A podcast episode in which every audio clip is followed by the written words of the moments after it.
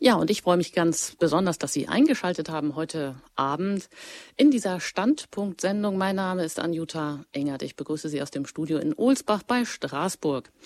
Herztöne lauschen auf den Klang des Lebens. Das ist das Thema heute. Es ist ein Buchtitel von Martin Schleske. Er ist Geigenbauer und Diplomphysiker und mit ihm bin ich jetzt verbunden aus Landsberg am Lech, 60 Kilometer westlich von München. Und ich freue mich, dass Sie heute Abend hier zu Gast sind. Einen wunderschönen guten Abend an Sie. Ja, hallo, grüß Sie. Hallo. Ja, Herr Schleske, da haben wir eine Koryphäe sozusagen mit Ihnen, auch wenn Sie das vielleicht gar nicht so gerne hören mögen, so wie ich Sie einschätze, aber Sie gelten in Fachkreisen als ähm, Stradivari des 21. Jahrhunderts und haben, man muss es so sagen, weltweiten Ruhm erlangt mit den Geigen, die Sie bauen. Da kommen Musiker aus aller Welt und lassen sich von Ihnen eine Geige ja, ein ganz besonderes Instrument, das eben wirklich auch nur auf sie passt und wo sie auch sehen, dass das Instrument dann eben auch zum Musiker passt, fertigen. Und da steckt sehr viel drin. Sie haben ein Meisteratelier für Geigenbau in Landsberg am Lech. Sie leben dort mit Ihrer Familie. Aber eigentlich sind sie gebürtiger Stuttgarter. Genau. Ich weiß nicht, wie die Bayern das immer so sehen. Aber gut, man darf die Heimat ja oder die Herkunft auch nicht ganz verschweigen. Ja, Landsberg ja, ja schon in Richtung Schwäbisch. Also von daher passt es ganz gut. Okay. Aber das mit ja, dem Stradivari, ähm, das ähm, ist, glaube ich, ja, sollte man so nicht sagen. Also ich bin sicher nicht der Einzige. Wenn man das sagen kann, Stradivari des 21. Jahrhunderts, müsste man sicher sagen, es ist eine ganze Gruppe von sehr guten Geigenbauern mhm. weltweit. Und sicher haben wir fast sowas wie eine neue äh, ja, goldene Periode im Geigenbau. Und das, ähm, wie Anfang des 18. Jahrhunderts eine war, so auch jetzt. Aber das konzentriert sich nicht auf eine einzelne Person, sondern ist schon eine Bewegung von einigen Kollegen weltweit, die hervorragende Geigen bauen. Und da sind wir auch eng im Kontakt und im Gespräch. Also ich glaube, das ist nicht angemessen, das auf, auf ein Atelier oder auf eine Person zu reduzieren, sozusagen das ehrt Sie sicherlich auch, ähm, da mit einer gewissen Bescheidenheit voranzugehen. Sie sind es nicht alleine, aber ja, man liest es über Sie und sicherlich ist auch was dran, auch wenn Sie sagen, das bezieht sich auf ja eine ganze Gruppe, auf viele, die da auch mitwirken und auf der Suche sind. Sie haben im Schreiben Ihre zweite Leidenschaft entdeckt, werden mhm. aber derzeit auch völlig überrannt von äh, ganz vielen Anfragen, die Sie durch Ihre Bücher bekommen haben. Das erste, das hieß der Klang vom unerhörten Sinn des Lebens. Und heute beschäftigen wir uns, wie gesagt, mit den Herztönen, lauschen mhm. auf den Klang des Lebens. Ja, das ist ein vielversprechender Titel. Und wenn Sie sich vorstellen, Sie sitzen jetzt an einem wunderschönen Ort und schlagen dieses Buch auf, so ist es mir zumindest auch gegangen. Ähm, es hat mich neugierig gemacht, dieses kunstvoll gestaltete Buch zu lesen.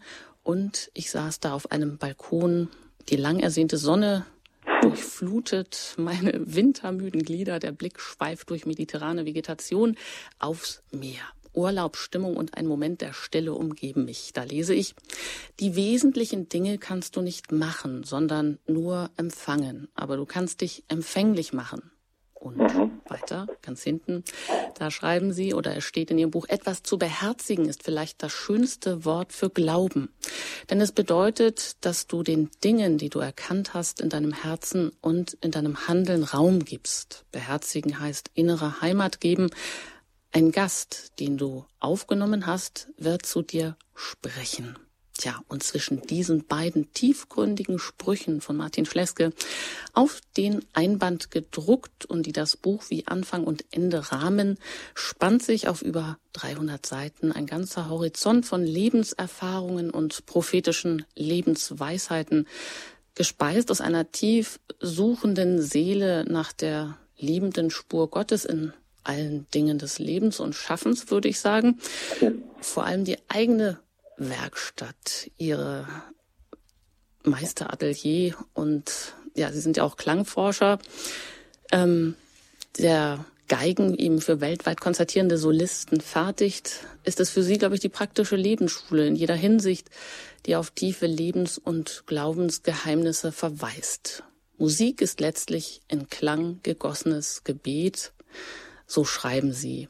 Mhm. Viele hundert Stunden bearbeiteten sie, ja, die in den Hochlagen der Bergwälder auch eigens ausgesuchten Hölzer bis nach einer einem mühseligen Schaffensprozess, der sehr viel Wissen wie auch ein heiliges Nichtwissen erfordert, so sagen sie, auch ein unermüdliches Hinhören und Intuition bis schließlich aus dem Rohmaterial ein Meisterstück der Klangvielfalt geworden ist. Aber ja. erst in der Begegnung zwischen dem Musiker und den Resonanzen des Instrumentes erweist es sich schließlich, ob es ihnen dann auch gelungen ist, dem Künstler mit seinem Instrument eine oder vielmehr seine Stimme zu geben. Sie beziehen das aber nicht nur auf Musiker, würde ich sagen. Sie fragen nach Beruf, der Berufung eines jeden Menschen, nämlich im Personsein. Personum, sagen Sie, heißt hindurch tönen. So fragen Sie, was kommt durch dich zum Klingen? Es geht Ihnen also immer wieder um das Hinhören, um ein hörendes Herz. Mhm. Herr Schleske, haben Sie das so mit in die Wiege gelegt bekommen? Das ja, Hinhören oder diese Fähigkeit? Die Wiege gelegt äh, sicher nicht. Das entsteht oder ist auch entstanden natürlich sehr stark durch äh, die, also die äußeren Ohren durch den Geigenbau, aber die sind eigentlich ein Gleichnis für die inneren Ohren. Und letztendlich ähm, die Ohren des Herzens, von denen die Bibel spricht, sind die Empfangsorgane unseres Geistes. Und wir können sehr viel lernen, wenn wir hören lernen, äh, fast als ob uns gesagt werden muss, an den äußeren Ohren lernt ein Gleichnis über das, was die Ohren des Herzens eigentlich sind. Wir können nur das hören, was wir lieben und ähm, was wir erhören sozusagen. Das ist das Wesentliche. Also unser Leben, unserem Leben wird eigentlich die Frage gestellt, ähm, wie ähm, wie möchtest du diesem Leben deine Liebe zeigen? Was liebst du und wie liebst du? Die Dinge, die dich umgeben und deine Berufung. Und ja, die Liebe öffnet uns eigentlich die Ohren des Herzens. Und ähm, ich selber habe mit 13 Jahren angefangen, ja, eine ganz tiefe Liebe zu bekommen für, für die Heilige Schrift, die, die Worte der Bibel und bin da eingetaucht. Ich, als Jugendlicher habe ich zum Teil stundenlang täglich äh, da drin gelesen, weil ich nicht mehr aufhören konnte.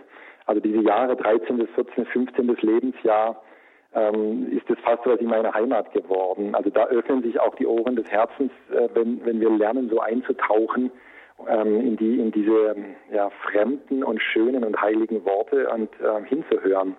Ich denke, wir, wir, das ist aber schon eher was Besonderes, oder? Dass Sie mit ja, 13 ich, Jahren ja, plötzlich den Ich weiß nicht, ob das Besonderes ist, aber es ist, meine, es ist meine, meine seelische Heimat geworden. Meine, meine, also einfach ja, meine, mein Zuhause.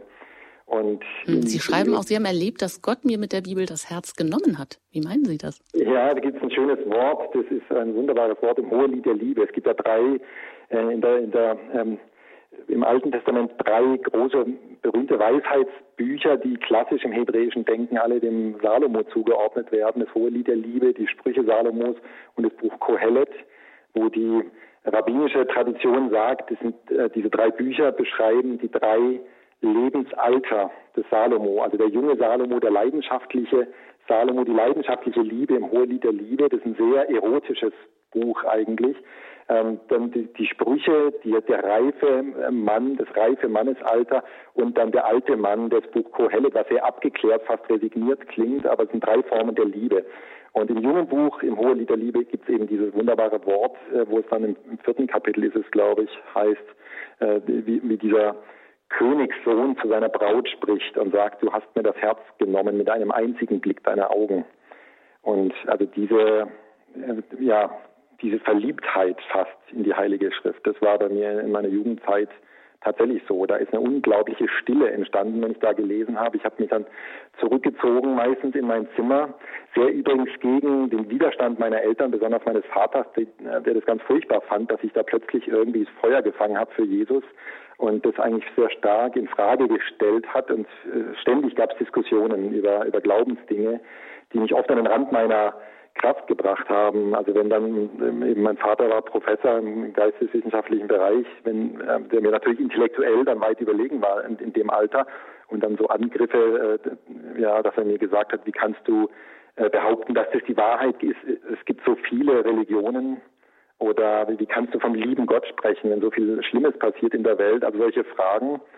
Und ich habe damals auch ja eigentlich niemanden gekannt, ähm, mit dem ich solche Dinge hätte sprechen können dann oder besprechen können und habe mich dann immer zurückgezogen in mein Zimmer und immer eine kleine Kerze angezündet vor mir und dann die Bibel aufgeschlagen und es war eine unglaubliche es waren unglaubliche mhm. Begegnungen, muss ich fast sagen. Also eine, eine große Stille, die immer entstanden ist. Diese Stille habe ich oft noch mehr geliebt als die Worte selbst.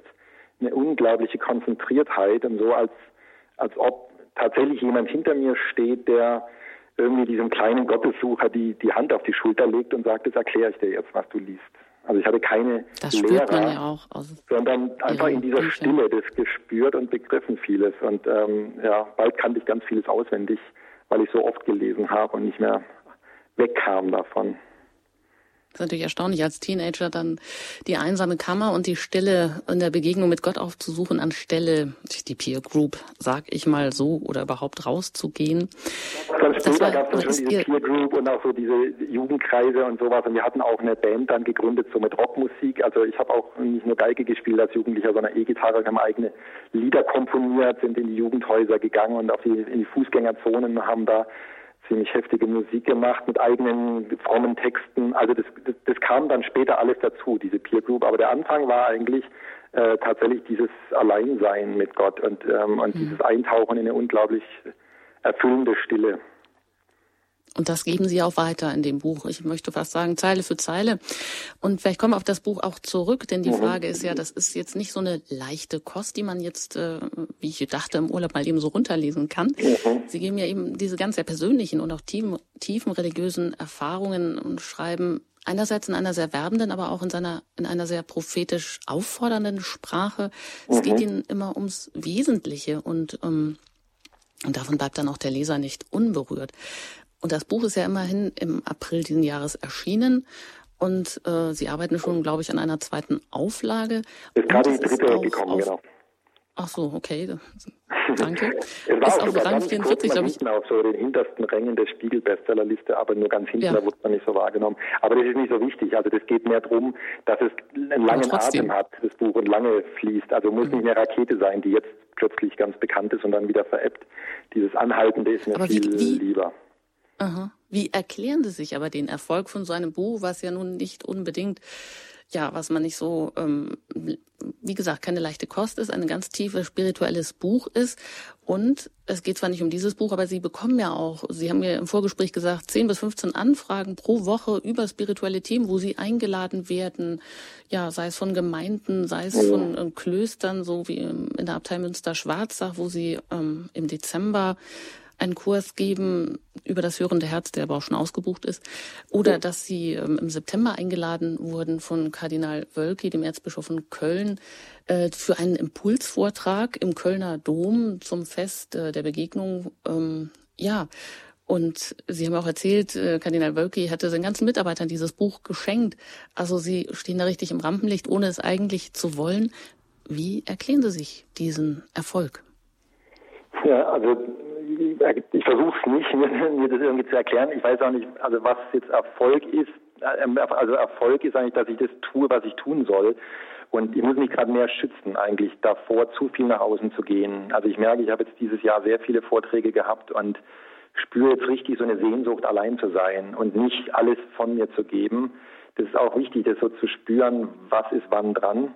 Ähm, das Buch selber, vielleicht ist es deswegen auch ja, merken Menschen, dass sie es lesen wollen, weil ich nicht für Leser geschrieben habe. Ich habe es eigentlich für niemand geschrieben, sondern eigentlich für mich. Also ich schreibe eigentlich das auf, was ich höre, was ich sehe, was mir in der Stille wichtig wird, auch in dieser Begegnung, in diesem Gespräch und im dialogischen Hören auf Gott. Das Schreiben ist für mich eine Form von Beten und das ist unglaublich erfüllend. Also auch, auch beim Schreiben übrigens sind die schönsten Momente die Momente, wo es aufhört zu fließen. Also wo ich merke, jetzt fließt es nicht weiter, und jetzt könnte ich nur noch, jetzt könnte ich ganz viel schreiben, aber das wäre dann das, was ich mir denke, was ich mir ausdenke, was aus dem Verstand kommt.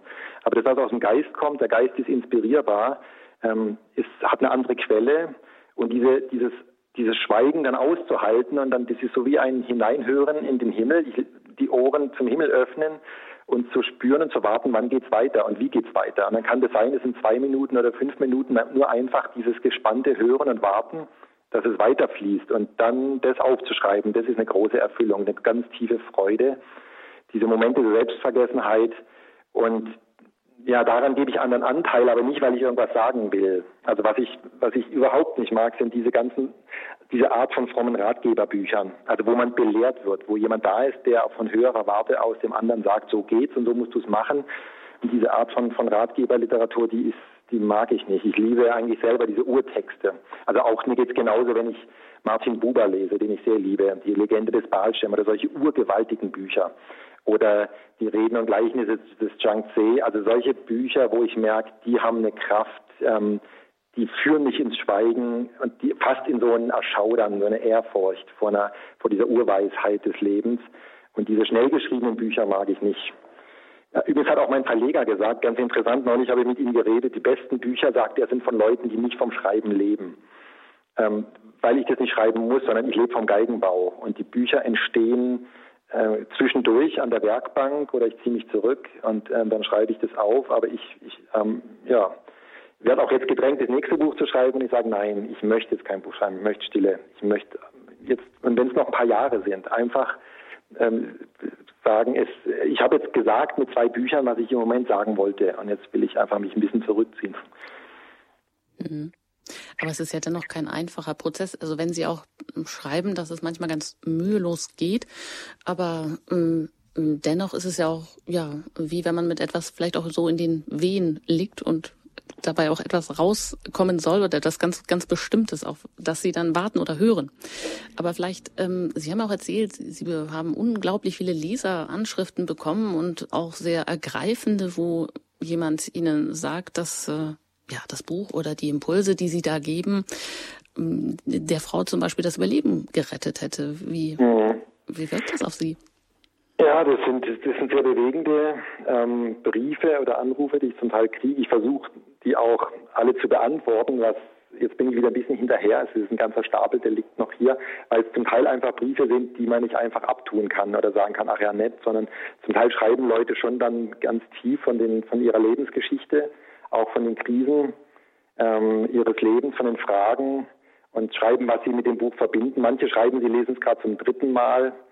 Andere haben ein kleines Täschchen, habe ich schon Fotos geschickt bekommen, ähm, gehäkelt, wo das Buch dann immer drin ist, weil sie es immer begleitet. Oder eine andere Leserin hat mir einen Kalender geschickt, wo sie das Buch überall, wo sie im Urlaub war, irgendwie fotografiert hat vor, vor Meer oder auf Steinen. Also es sind ganz rührende Sachen, aber auch dann Dinge, die mich schon erschüttern. Also neulich kam ein Anruf von einer Frau, die einfach gesagt hat, sie wollte mal mit mir persönlich reden. Und vor einem Jahr sei ganz plötzlich völlig unerwartet ihr Mann gestorben und äh, sie hat vier Kinder zwischen vier und zwölf Jahren alt und hat dann gesagt, sie hat dieses Jahr nur überlebt, weil jeden Morgen äh, eine Freundin kam und äh, von sechs bis sieben haben sie eine Stunde lang dann in meinem Buch gelesen und das hat ihr Kraft gegeben und also sowas zu hören, ist schon heftig dann. Und dann merke ich, ja, das Buch hat ein Eigenleben, was, was über das hinausgeht, was ich bezweckt habe und gemacht habe.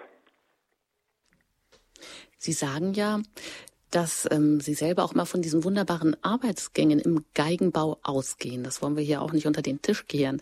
Mhm. Sie sind ja äh, einfach Geigenbauer und, und ganz, ganz vieles nehmen Sie von dort, um dann eigentlich auch auf, auf Gott zu kommen oder auf Lebensweisheiten zu kommen.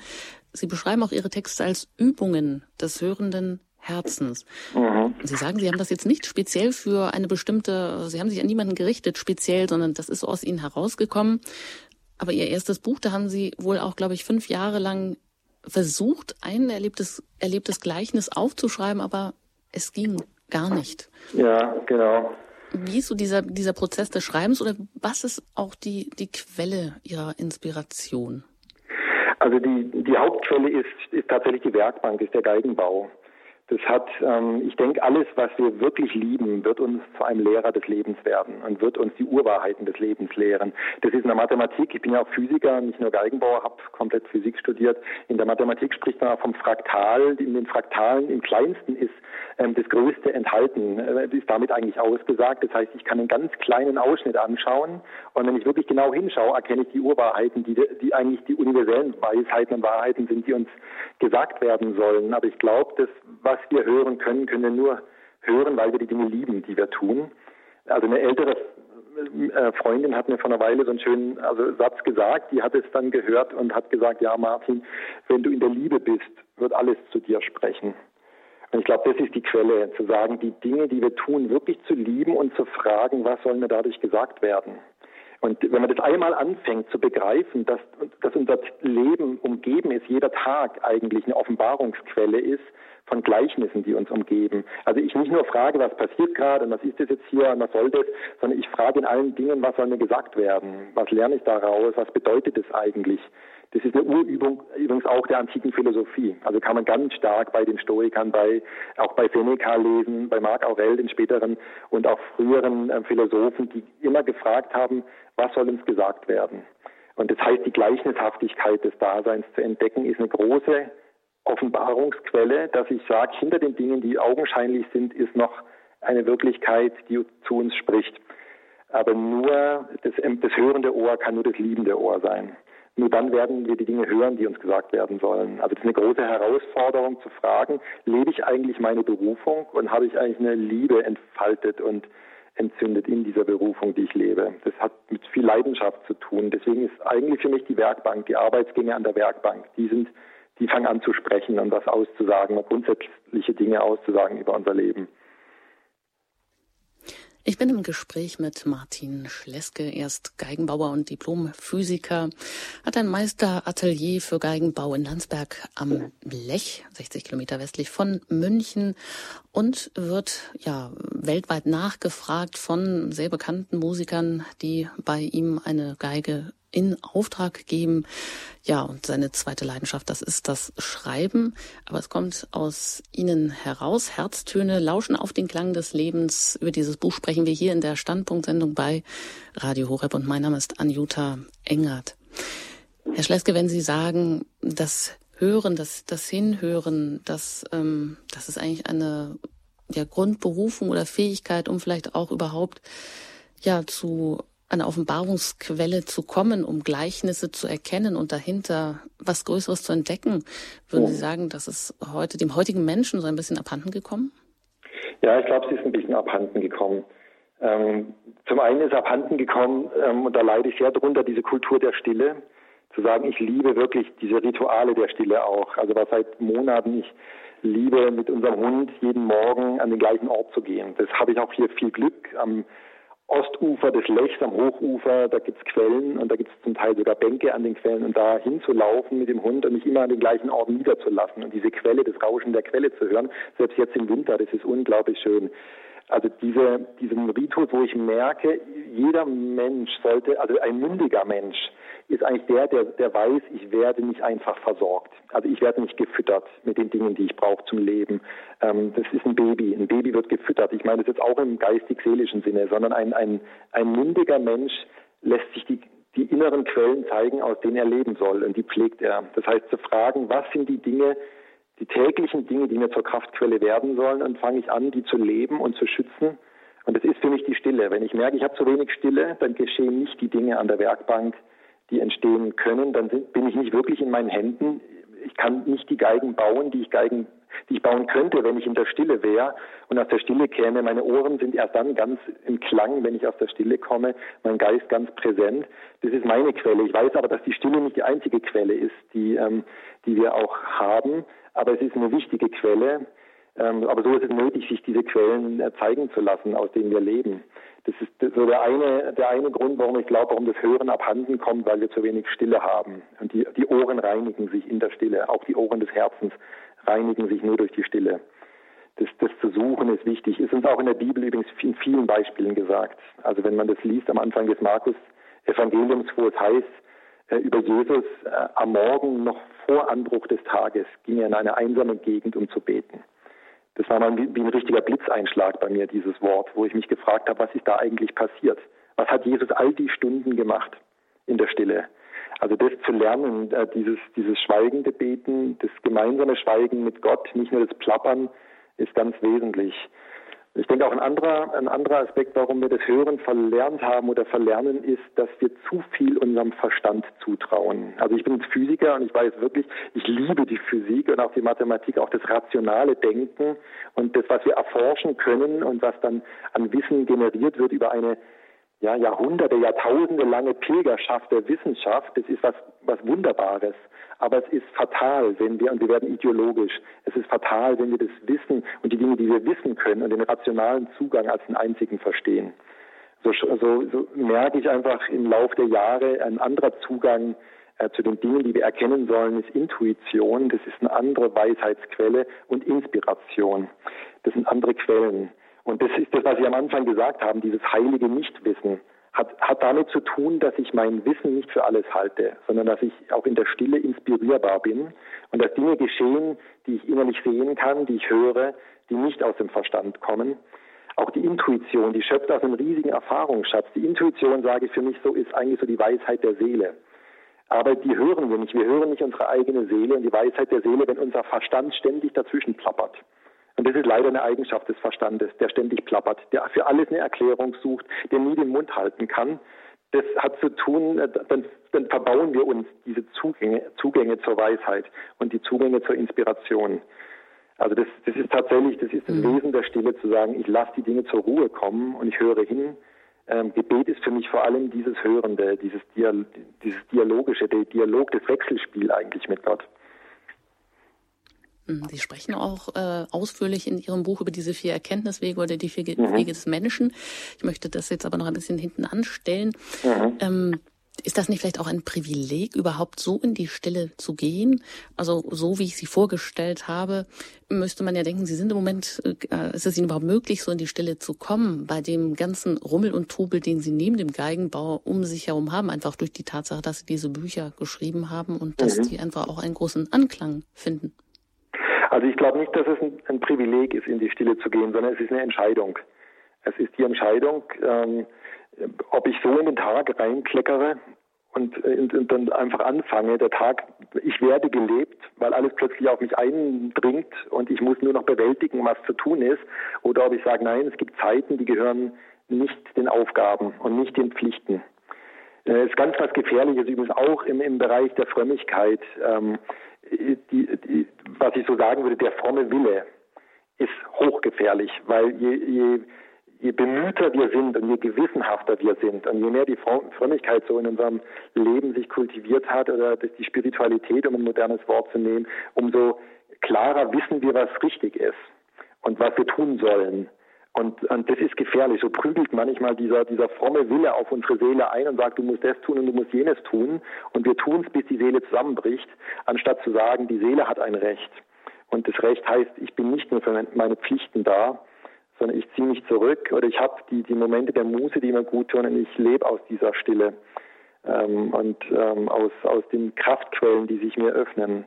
Ich glaube nicht, dass es ein Privileg ist, sondern wir haben eine Entscheidung zu treffen, wie wir leben wollen. Mhm. Sie sprechen da von dem abgestumpften Herz. Das ist eigentlich auch noch, das wollte ich unbedingt und mhm. dringend ansprechen, weil ich denke, es trifft wahrscheinlich, wie Sie auch selber das beschreiben, heute oft zu. Mhm. Und ähm, Sie erzählen aber auch von vielen inneren Gottesbegegnungen. Da stellt sich die Frage, wie spricht Gott im Alltag heute zu uns Menschen? Wie lernen wir auf Gott zu hören? Sie stellen ja auch fest, dass der Glaube oft so mutlos ist, weil, Zitat, wir uns Gott nicht zumuten, weil wir verlernt haben, auch die negativen Seiten, das eigene Versagen, die Verzweiflung und auch die Ängste, eben alle Seelenteile vor Gott zu bringen. Und dann sagen sie, wir werden ihn nicht hören, wenn wir glauben, wir dürften ihn nur loben und nicht auch schreien. Mhm, das mhm. ja, das sind Erfahrungen, die ich aber auch durch, durchlebt habe oder durchlebe. Äh, wobei übrigens auch die Psalmen, 150 Psalmen, die sind eine gewaltige Seelenschule, also eine Schule des Lebens, eine Schule der Seelenführung, würde ich das nennen. Das habe ich vorher gemeint. Ich glaube, diese Mündigkeit, äh, was ich als Beispiel gesagt habe, uns die inneren Quellen zeigen zu lassen, aus denen wir leben sollen, das ist eigentlich dem Wesen nach das, was in der alten Kirche, vor allem in der orthodoxen Kirche, Seelenführung heißt. Das heißt, du bist dir gegeben. Du darfst und kannst dich nicht wegdelegieren an einen anderen, einen Seelsorger oder einen Therapeuten oder an andere Menschen und von denen das erwarten, sondern du bist dir anvertraut, du bist dir gegeben, sollst auf deine Seele achten, ähm, fragen, wie geht's dir, liebe Seele, auch im Dialog mit der eigenen Seele sein. Wenn wir die Psalmen lesen, die wir am Gottesdienst kennen und die ein großer Schatz des, des hebräischen Denkens sind, diese 150 Psalmen, sind eigentlich eine gewaltige Schule der Seelenführung. Denn das sind 150 verschiedene Seelenzustände.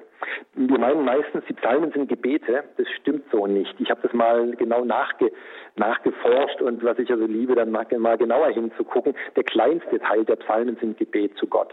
Der weitaus größere äh, Teil ist das Gespräch mit der eigenen Seele. Und das sind verschiedene Dinge, die die Seele hören soll. Also dieses, dieser Psalm, lobe den Herrn, meine Seele, das ist eine Aufforderung, die Seele soll loben, wird dazu geweckt und gelockt, ist nur einer der Psalmen. Ein anderer Psalm heißt, was bist du so unruhig in mir, meine Seele? Oder harre des Herrn, harren. Ausharren ist was ganz anderes als loben. Ähm, oder sei nur stille, meine Seele. Also das heißt, diese Weisheit im Umgang mit sich selbst, die wir verloren haben, weil, warum wir auch so viele seelische Erkrankungen haben in der westlichen Welt, ähm, ist, weil wir verlernt haben, unsere Seele zu führen. Und das ist alles eine Form von Beten, wie ich mit meiner Seele umgehe. Und da sage ich vielleicht für mich wehe, meine Seele, meine Seele hört ständig den frommen Satz, lobe den Herrn. Das ist, eine, das ist eine Unverschämtheit, eine Vergewaltigung der Seele, sowas zu sagen, wenn die Seele vielleicht hören soll, sei still. Oder halt, halte aus, harre. Das heißt, welchen Bezug habe ich eigentlich zu den inneren Stimmen der Seele, auch zu dem, was Sie gerade gesagt haben, zur Angst, die Ängste der Seele oder zu einem übertriebenen Ego, einem Ehrgeiz, der zu viel erzwingen will, der zu viel will, der zu viel äh, in die Dinge sich einmischt, anstatt Dinge auch geschehen zu lassen, anstatt hinzuschauen, was ist jetzt möglich. Also diese Verbissenheit äh, ist eine Stimme der Seele. Äh, wie rede ich damit? Also so denke ich, dass ähm, ja diese diese Art der Seelenführung ist ähm, ist, ist ein wesentliches Kriterium eigentlich eines, eines reifen Menschen oder eines älter werdenden Menschen. Das ist natürlich auch eine hohe Kunst. Und Sie steigen in Ihrem Buch ja eigentlich auch gleich ein mit einem Kapitel über die Metanoia, über die innere Umkehr. Mhm. Ja. Und da stellen Sie, wie Sie jetzt auch gerade gesagt haben, schon diese Diagnose abgestumpftes Herz. Mhm. Also, mhm. Entschuldigung, wenn wir mit einem ja, solchen abgestumpften Herzen leben. Aus einem sehr ähm, erschütternden Moment tatsächlich, muss ich sagen. So fängt mhm. das Buch an. Das erste Kapitel heißt Metanoia, die Umkehr oder Meta ist ein Neudenken, Umdenken, Neuen Denken, also die andere Art zu denken über die Dinge, ähm, diese Umkehr, die innere, die geistige.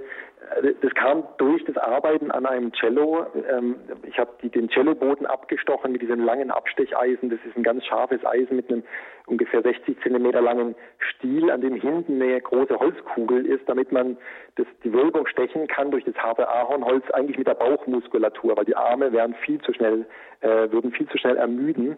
Mit den Händen führt man nur das Eisen, aber die ganze Kraft kommt aus der Bauchmuskulatur. Und so schiebt man eigentlich gegen diese Holzkugel das Eisen durch das Holz.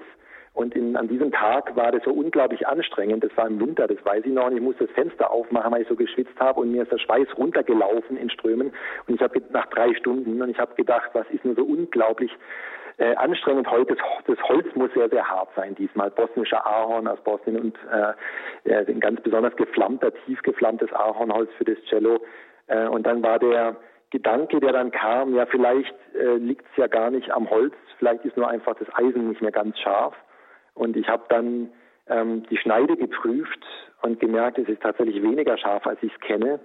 Und dann einfach äh, war genervt, weil ich weiß, ein Eisen gut zu schärfen mit dem belgischen Brocken, mit den Abziehsteinen unter der, dem fließenden Wasser mit diesen Steinen, ein Eisen perfekt zu schärfen, das dauert 20 Minuten, bis es wieder richtig gut ist. Und die 20 Minuten, die, die wollte ich mir sparen, wollte einfach weiterarbeiten und habe dann gedacht, das reicht schon noch.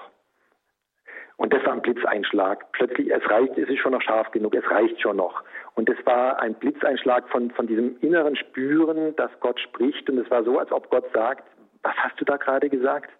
Und ich war so erschrocken und habe es halblaut wiederholt, es reicht schon noch. Und dann eine unermessliche Traurigkeit gespürt, eine geistliche Traurigkeit. Es war un, unbeschreiblich, so als ob er die ganze Traurigkeit Gottes spricht und sagt, wie oft höre ich diesen Satz von euch? Ich will euch schärfen, aber ihr sagt, es reicht schon noch. Und dann habe ich begriffen, was das bedeutet, mit einem stumpfen Eisen zu arbeiten, mit einem abgestumpften Herzen zu leben. Wir, wir, haben kein, wir verlieren das Gefühl für die Dinge, die passieren. Mit dem abgestumpften Eisen spüre ich nicht mehr das Holz. Ich merke nicht mehr, was das Holz braucht, weil ich mit zu viel Kraft arbeite und zu wenig Gefühl für das habe, was eigentlich geschehen kann. Also diese, diese Abstumpfung, ähm, zu, trotz der Abstumpfung weiterzuarbeiten und zu sagen, es reicht schon noch, das ist schlimm. Ähm, das andere, was ich auch gemerkt habe, dann, also nach, was ich oft mache dann in solchen Momenten, wenn sowas passiert, dass ich das Gefühl hatte, ich habe Gott gesprochen und, und dieses, dieses Leiden Gottes, wie oft höre ich diesen Satz von euch, es reicht schon noch. Ähm, habe dann angefangen, in der Bibel zu lesen, die nächsten drei Tage da zu diesem Thema und dann hat es mich wirklich fast äh, umgehauen. Als ich dann gelesen habe im Buch Kohelet, diesem alten Weisheitsbuch des Salomo, von dem ich vorher schon erzählt habe, ähm, da gibt es ein Wort, wo es heißt, wenn ein, das ist vor 3000 Jahren geschrieben, muss man sich vorstellen, wenn ein Eisen an der Schneide stumpf wird, muss man mit ganzer Kraft arbeiten. Aber die Weisheit bringt die Dinge in Ordnung. Und das war unglaublich, weil da habe ich gemerkt, der gleiche prophetische Moment vor 3000 Jahren, zu merken, wenn ein Eisen ungeschärft bleibt, muss man mit ganzer Kraft arbeiten. Und da ist das Gleiche gesagt, in einem ganz einfachen Wort. Lass dich schärfen.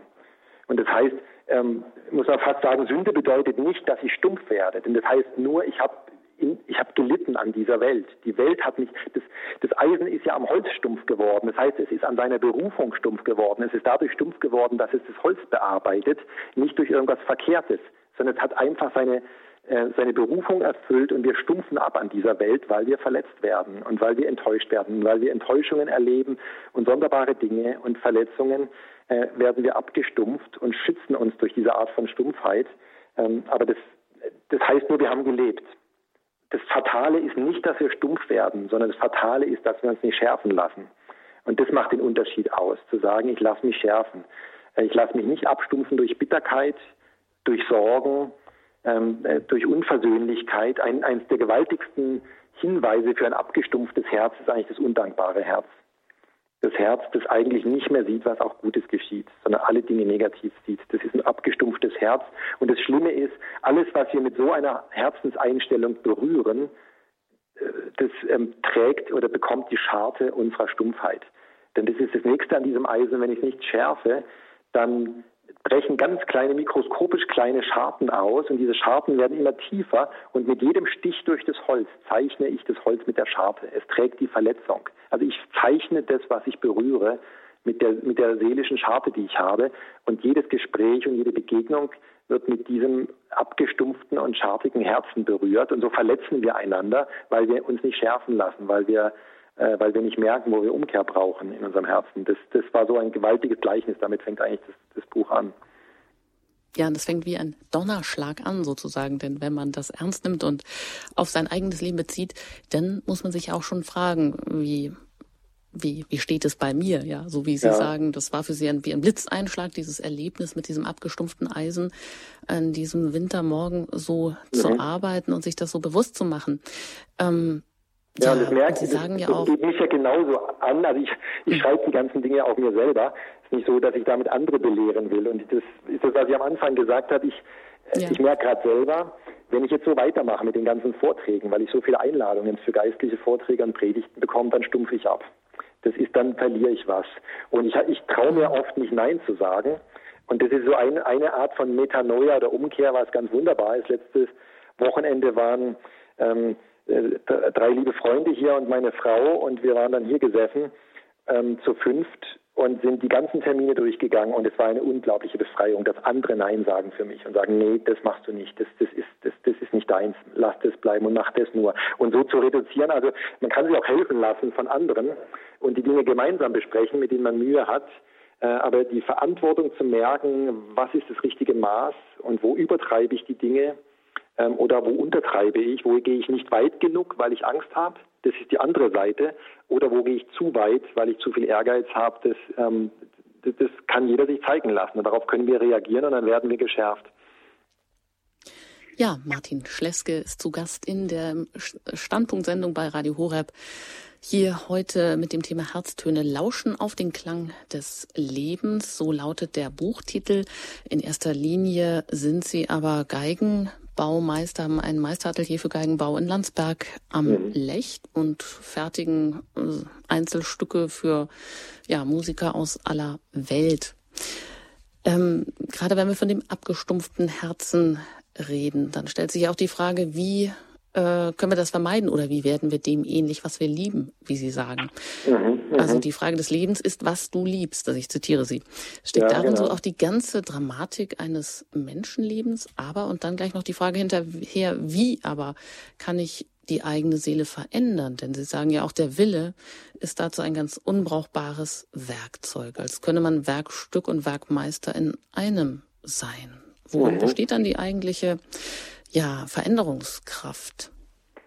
Ja, also ich, ich glaube tatsächlich auf diese erste Frage geschärft zu werden, heißt letztendlich, dass meine Liebe wieder sich erneuert. Und, und darin die Berufung, die hineingesprochen ist in mein Leben, ähm, die wir auch, je älter wir werden, desto mehr spüren werden und der wir treu sein sollen. Ein großes Geheimnis der Berufung ist, dass wir nicht alles machen dass ich mir nicht alles erlaube und dass ich auch nicht alles will und auch nicht alles mache. Da ist für mich äh, Stradivari übrigens, den Sie vorher angesprochen haben, ein großes Vorbild. Er ist 1646 geboren, bis 1737 91 Jahre alt geworden. Und er hat gezeigt, das sind atemberaubende Instrumente und Werke, die man da anschauen kann, solche Instrumente. Da verschlägt es einen tatsächlich den Atem, weil alles stimmig ist. Das ist einfach richtig, so eine Geige anzuschauen. Und der Klang ist nicht aufdringlich, aber hat eine, eine gewaltige Vollmacht, eine große Vollmacht, Menschen zu berühren, trägt in Säle mit 2000 äh, Zuhörern mühelos auch im Piano. Diese Geigen sind, haben eine Vollendung erreicht. Und er zeigt im Grunde, was ein Mensch werden kann oder sein kann, der 80 Jahre lang das Gleiche macht. Er hat mit, oder fast 80 Jahre, der hat mit 13 Jahren angefangen, ähm, wie es üblich war, und hat dann 80 Jahre lang, ist sich treu geblieben. Also dieser Berufung treu zu bleiben und zu sagen, die Leidenschaft, Klang zu suchen, war seine Berufung. Und er hat damit Antwort gegeben, im Grunde auf die einzig wirklich wichtige Frage, die uns, wo ich glaube, die uns gestellt wird. Ähm, und die wir zu beantworten haben in diesem, in diesem Leben, äh, nämlich die Frage, ich habe das mal richtig gesehen im Gebet, wie Jesus sich umdreht und mich fragt, Martin, wie wollt ihr mir eure Liebe zeigen? Ich glaube, das Leben selbst fragt uns, wie möchtest du mir deine Liebe zeigen? Wie möchtest du diesem Leben deine Liebe zeigen? Das ist die einzige Frage, die wir durchleben, auch durch Leiden äh, und die wir zu beantworten haben. Ähm, und wenn diese Liebe ermattet und, äh, und, und ähm, abstumpft, äh, dann wird alles mühsam. Dann wird auch unsere Berufung mühsam, dann wird alles mühsam, was wir tun. Ähm, das ist vielleicht auch ein Geheimnis. Diese Umkehr kann man nicht erzwingen. Man kann auch die Seele nicht hinprügeln äh, zur Buße und zur Umkehr. Buße ist so ein schön altdeutsches Wort für dieses wunderbare Wort Metanoia, Umdenken. Man kann die Seele da nicht hinprügeln, äh, sondern nur dem nachgeben. Ich, ich, ich merke für mich manchmal so, die, ähm, das was Gnade heißt in der Bibel, die Gnade ist eine wirksame Kraft, eine gewaltige Kraft Gottes. Und diese Gnade hat nie was Harsches, nie was Zwingendes sondern die Gnade, wenn wir berührt werden von Gnade, ist immer etwas Werbendes, dem wir nachgeben. Das heißt, wir geben eher nach, als dass wir was tun. Und dann geschieht es an uns. Also das, das Gesetz der Gnade ist genau, du kannst die wesentlichen Dinge nicht machen. Du kannst sie nur empfangen. Aber du kannst dich empfänglich machen. Und ähm, dem nachzugeben hat, ist oft viel weniger aktiv. Das, da lässt sich nicht mal eben rumhantieren in der eigenen Seele und dann ist alles wieder in Ordnung. Das ist auch ein ganz, ganz äh, großes äh, ja, Kapitel, ich glaube, in jedem Leben, was Sie da ansprechen. Ja. Ähm, denn Sie sagen ja auch, beten heißt warten und verweilen, also auch gemeinsam schweigen, auch da wieder die ja. Faszination für die Stille oder die Sie für sich auch als die Kraftquelle ähm, entdecken. Mhm. Jetzt haben wir es ja heute oft zu tun oder das Gefühl, wir wären im Hamsterrad. Ähm, das Selbstgemachte oder das Hamsterrad, was uns durch äußere Umstände da mhm. hinein zwingt. Wir kommen da gar nicht in die Lebensruhe und auch da kommt wieder das Moment dieser abgestumpften Seele herein oder die Seele, die so erschöpft ist, die so kraftlos ist. Ja, und da empfehlen Sie diese Gelassenheit. Mm, mhm. Und mhm. sagen, die entsteht eben dadurch, dass wir uns dieser Führung überlassen und dass dann etwas mühelos wird. Ja, ähm, ja. Lass dich vom Leben ergreifen. Wie kann man das ähm, ja vielleicht im eigenen Leben auch umsetzen, dass das, äh, dass man da hineinkommt in diese Stille aus dem Hamsterrad heraus, in diese Gelassenheit?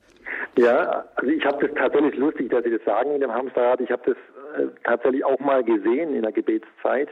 Ähm, so ein Mensch, der in so einem typischen Hamsterrad läuft und meint, er muss ständig das Rad antreiben und hat gar nicht gemerkt, dass das Rad sich selber dreht und ihn dreht. Er wird gelebt. Er passiert nur. Man genügt diesem Hamsterrad. Aber dann war interessant, als ich das angeschaut habe, also beten heißt für mich auch ganz viel anschauen, innerlich anschauen, auf die Bilder achten, die entstehen.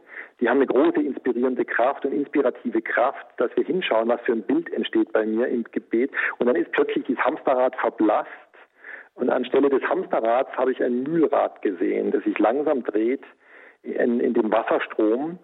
Ähm, und da war klar, dieses Mühlrad gibt sich nur hin. Es ist die Hingabe an das fließende Wasser. Und dann das Wort innerlich gehört, du musst nicht schneller sein. Du, äh, dem, dem Rad wird zugesprochen, du musst nicht schneller sein, du musst nicht besser sein, du musst nicht weiter sein, sondern dreh dich in, in, ähm, in dieser Ruhe des Stromes, achte auf die Fließgeschwindigkeit auf diesen Strom. Du musst nicht schneller und nicht weiter sein, nicht langsamer und nicht schneller, sondern in diesem Strom des Heiligen Geistes. Das heißt, äh, tatsächlich kann man das lernen. Das ist eine Form von Beten, auf die Fließgeschwindigkeit der Dinge zu achten. Also darauf zu achten, wie schnell kann etwas geschehen. Ich darf nicht drücken. Das Mühlrad drückt nicht und versucht nicht schneller zu drehen als der Wasserstrom. Äh, und das ist das Bild für den Strom des Geistes, als der Strom das Rad dreht. Und wir wollen oft zu viel und zu schnell, wollen gern weiter sein, meinen, wir müssten besser sein und wir müssten schneller sein und das stimmt nicht. Wenn, das, dieses Bild habe ich vor Jahren gesehen, aber das begleitet mich mein Leben lang. Das immer wieder sehe ich mal dieses Bild, wenn ich es brauche. Ähm, das sind dann die wirklichen Bilder, die, aus denen wir leben. Äh, und ähm, allein beim Spaziergehen, wenn ich mich dann daran erinnere, oft ist es, äh, ist es hilfreich, ein kleines bisschen langsamer dann zu gehen und zu merken, jetzt hetze ich nicht, sondern jetzt gehe ich in, in Ruhe, Schritt für Schritt. Also selbst ein Spaziergang kann eine Gebetsübung sein, eine, eine Übung der Seelenführung. Ähm, ich glaube, das ist auch, das ist tatsächlich unsere Entscheidung, ob wir in einem Hamsterrad leben oder ob wir sagen, nein, das ist eine große Lüge, das Hamsterrad. Wir leben als, als Wasserrad und nachdem das Bild noch gezeigt hat, sieh dir, das war dann dieses Wort, sieh dir das Wasserrad an. Es, es, es treibt den Mühlstein an und der Mühlstein, der malt Mehl und dieses Mehl wird den Menschen zum Leben Brot, zur Nahrung. Das heißt, wenn wir aus diesem Fluss des Geistes leben und wir lassen uns wie ein bewegen, kommt die Kraft nicht von uns. Wir werden bewegt. Und wir lassen es zu und geben uns hin und aus diesem Bewegtwerden entsteht Leben für andere. Das ist der Unterschied zum Hamsterrad. So dass wir letztendlich auch durch Vertrauen leben und in die Ruhe kommen können. Aber wenn ich Sie so reden höre, dann denke ich auch, ähm, vielleicht haben wir auch diese Gleichnisse oder das Gleichnishafte der Bibel ähm, die in vielen ja ganz authentischen, einfachen, ursprünglichen Bildern spricht, haben wir das irgendwie auch diese Sprache vielleicht äh, verlernt, ähm, dass wir das vielleicht als Erkenntnisquelle gar nicht mehr so wahrnehmen können, wie Sie sagen, die Faszination am Geigenbau und alles, was damit zu tun hat, das ist für Sie einfach auch, äh, dahinter steht eben die große Offenbarungsquelle, die sich auftut. Aber wenn man das gar nicht mehr so sehen kann, und ja, das so ist ja eigentlich die Botschaft auch der Evangelien. Jesus hat sehr viel in Gleichnissen geredet und eigentlich ist es ein Ansporn, nicht nur jetzt eine äh, hochkompliziert theologische Exegese seiner Gleichnisse zu betreiben. Das kann man natürlich machen, aber die liegt auf der Hand. Das ist das Unmittelbare, was wir hören, ähm, sondern zu sagen, es ist auch eine Anregung, selber gleichnishaft zu leben. Also im Gebet, dieses Mühlrad war jetzt ja kein, kein Beispiel aus dem, aus dem, aus dem Geigenbau, aber das ist, es ist äh, trainiert im Grunde durch diese, diese Sichtweise, dass die Dinge gleichnishaft zu uns sprechen. Also, dass wir innere Bilder sehen können, die auch uns zum Gleichnis werden und zu einem, zu einer Wegweisung, zu einer Führung. Also, die, das, das glaube ich, das können wir lernen. Ein, ein guter Freund von mir, mit dem ich intensiv auch immer wieder im Gespräch bin, ein orthodoxer Rabbi, Rabbi Baruch, äh, hat mir mal aus dem Alten Testament kommend äh, über Prophetie sehr vieles erklärt und hat gesagt, das Gleichnis ist die neunte und vollendete Form, die letzte und höchste Form der Prophetie im orthodoxen Judentum. Also ist es, da ich gedacht, ach, das ist ja interessant. Jesus redet in Gleichnissen und die Juden sagen, es ist die vollendete Form, die neunte Stufe sozusagen des prophetischen Erkennens. Und ich glaube, jeder Mensch ist fähig, eigentlich ähm, aus diesem Prophetentum des liebenden Herzens zu leben. Das heißt, dass der Geist zu uns sprechen kann. Und wir sehen es und wir hören es und wir geben Acht darauf. Also das mhm. Gebet plötzlich anfängt unglaublich spannend zu sein. Es ist nämlich kein Plappern und es ist kein ständiges Reden. Es ist übrigens auch keine, auch. Es ist, keine, es ist auch keine Form der Meditation, wo ich nur um mich selber bemüht bin, sondern natürlich hat es meditative, also kontemplative Elemente, aber eigentlich ist es der Dialog, es ist was, es ist die Begegnung mit dem Du Gottes. Aber es ist vor allem, und das scheint mir auch noch ganz wichtig zu sein, Entschuldigung, wenn ich Sie da unterbreche, ja. Sie plädieren ja auch die Form des Betens, dass das eben keine erzwungene Übung ist, sondern etwas vollkommen Selbstverständliches. Also da kommen wir wieder auf diesen Aspekt ja. des Mühelosen, des äh, sich durch ähm, oder Gott, also sich mit dem Vertrauen mhm. Gottes durchfluten zu lassen. Ja. Und dass die Seele einfach auch vom Guten angezogen sein muss. Und da das scheint mir jetzt auch ein wichtiger Punkt zu, sagen, zu sein, sagen Sie, das moralische Pflichtgefühl reicht eben nicht aus, denn das erzeugt ja. ja wieder nur neue Spannung, aber eben keine Kraft. Und da kommen wir wieder dann auch auf diese ausgebeutete Seele zu sprechen, mhm. die so erschöpft ist, die ja, ja. und durch die es dann, wie Sie sagen, zum Schiffbruch des Glaubens kommen. Genau. Und da sagen Sie einen wunderschönen Satz. Äh, Sie zitieren da oder Gott äh, spricht in Ihnen und sagt: Wende dich als gute Mutter barmherzig deiner Seele zu. Also wenn man der ausgebeuteten Seele gar nichts mehr gönnt, das, was sie eigentlich braucht, also aus der Quelle, aus der sie lebt, dann ja, dann ist, ist sie bleibt in diesem ausgebeuteten Zustand und ja, kommt einfach ja, genau. gar nicht mehr. Der, das, das ist das mit der Willenskraft, was ich gemeint habe. Wenn Religion nur noch Moral ist, dann ist es ein gewaltiges Werkzeug des Willens. Dann ist Religion nur der Teil des Willens, der meiner Seele und meinem Leben sagt, was ich tun soll und prügelt auf mich ein.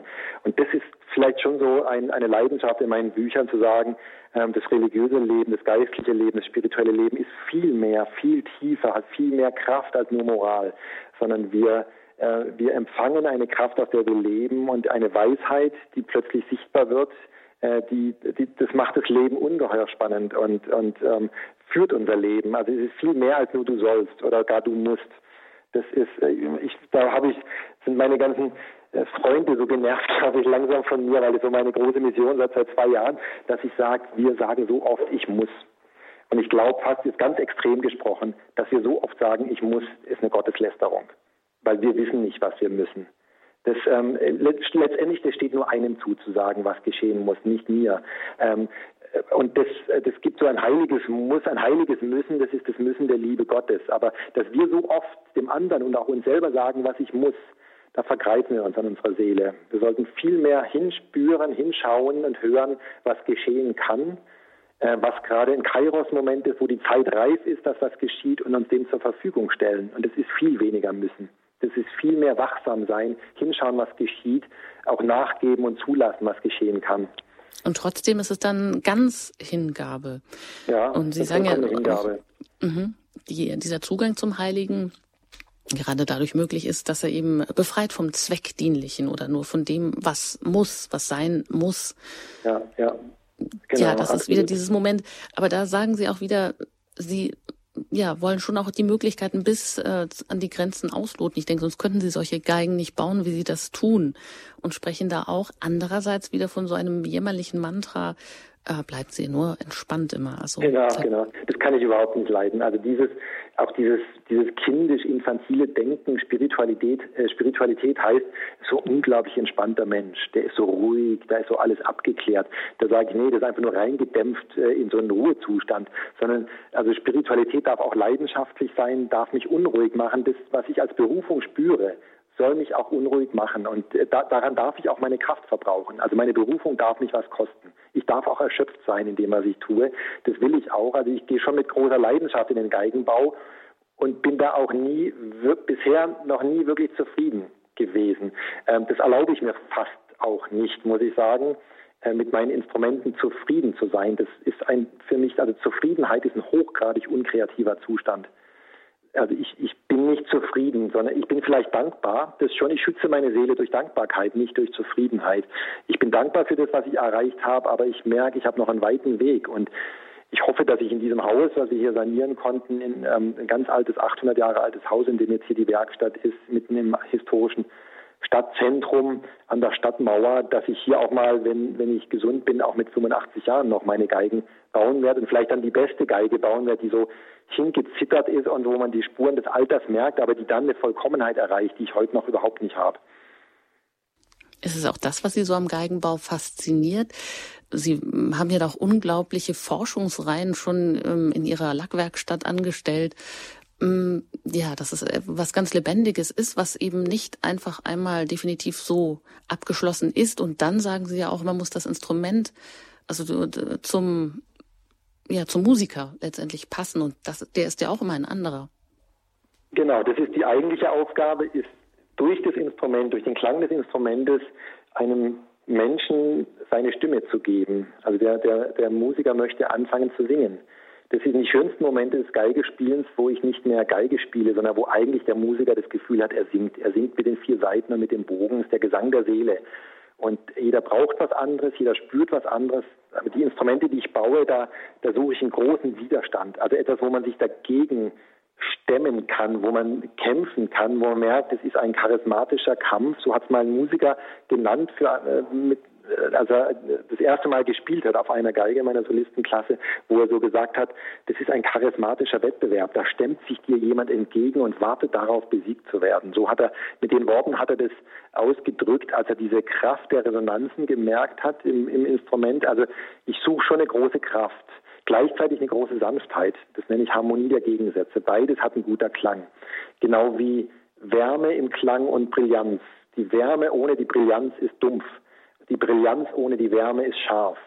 Ähm, die Schärfe steht für einen Fanatismus als Gleichnis. Die Dumpfheit steht für Gleichgültigkeit. Das sind die abgestürzten Gegensätze.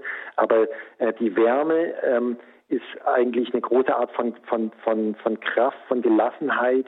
Die, die, die Strahlkraft, die Brillanz wiederum für Leidenschaft. Beides hat einen Klang. Also das sind schon leidenschaftliche Instrumente, die ich baue, die den Musiker auch fordern, manche auch überfordern. Also ich habe auch schon erlebt, dass Musiker eine Geige zurückgegeben haben, die sie probiert haben und gesagt haben, sie haben Angst vor der Geige, sie können sie nicht kaufen. Also selbst Leute, die Musik studiert haben, Geige studiert haben, weil sie so eine große Macht und Kraft spüren, ähm, ja, dann hat ein anderer Geiger sie probiert, der Solist ist auf großen Bühnen spielt und, und hat nur gelächelt und gesagt, du musst akzeptieren, dass du Geigen für Solisten baust. Das ist eine gewaltige Kraft wie ein wildes Pferd. Das muss man erstmal zähmen, damit zurechtkommen ähm, aber eben, ich suche schon diese Leidenschaft im Klang. Das heißt also, nichts kann tiefer an die Ursprünge des Lebens greifen als die Erfahrung von Klang. Und ich zitiere Sie wieder hier an dieser Stelle. Und Sie haben wohl auch herausgefunden, dass die erste Berufsbezeichnung in der Bibel ein Musiker ist. Ja, ja. genau, das ist er nicht. Ich bin im Gespräch mit Martin Schleske. Er ist Geigenbaumeister, Diplom-Physikingenieur, hat ein Meisteratelier für Geigenbau in Landsberg am Lech. Und wir sprechen auch über seine zweite Leidenschaft, das Schreiben oder auch vielleicht die Geheimnisse des Geigenbaus und die darüber hinausweisenden Geheimnisse nach der Suche Gottes vielleicht auch ähm, herauszufinden. Herztöne lauschen auf den Klang des Lebens, so lautet der Buchtitel, den wir heute in der Standpunkt-Sendung ansprechen.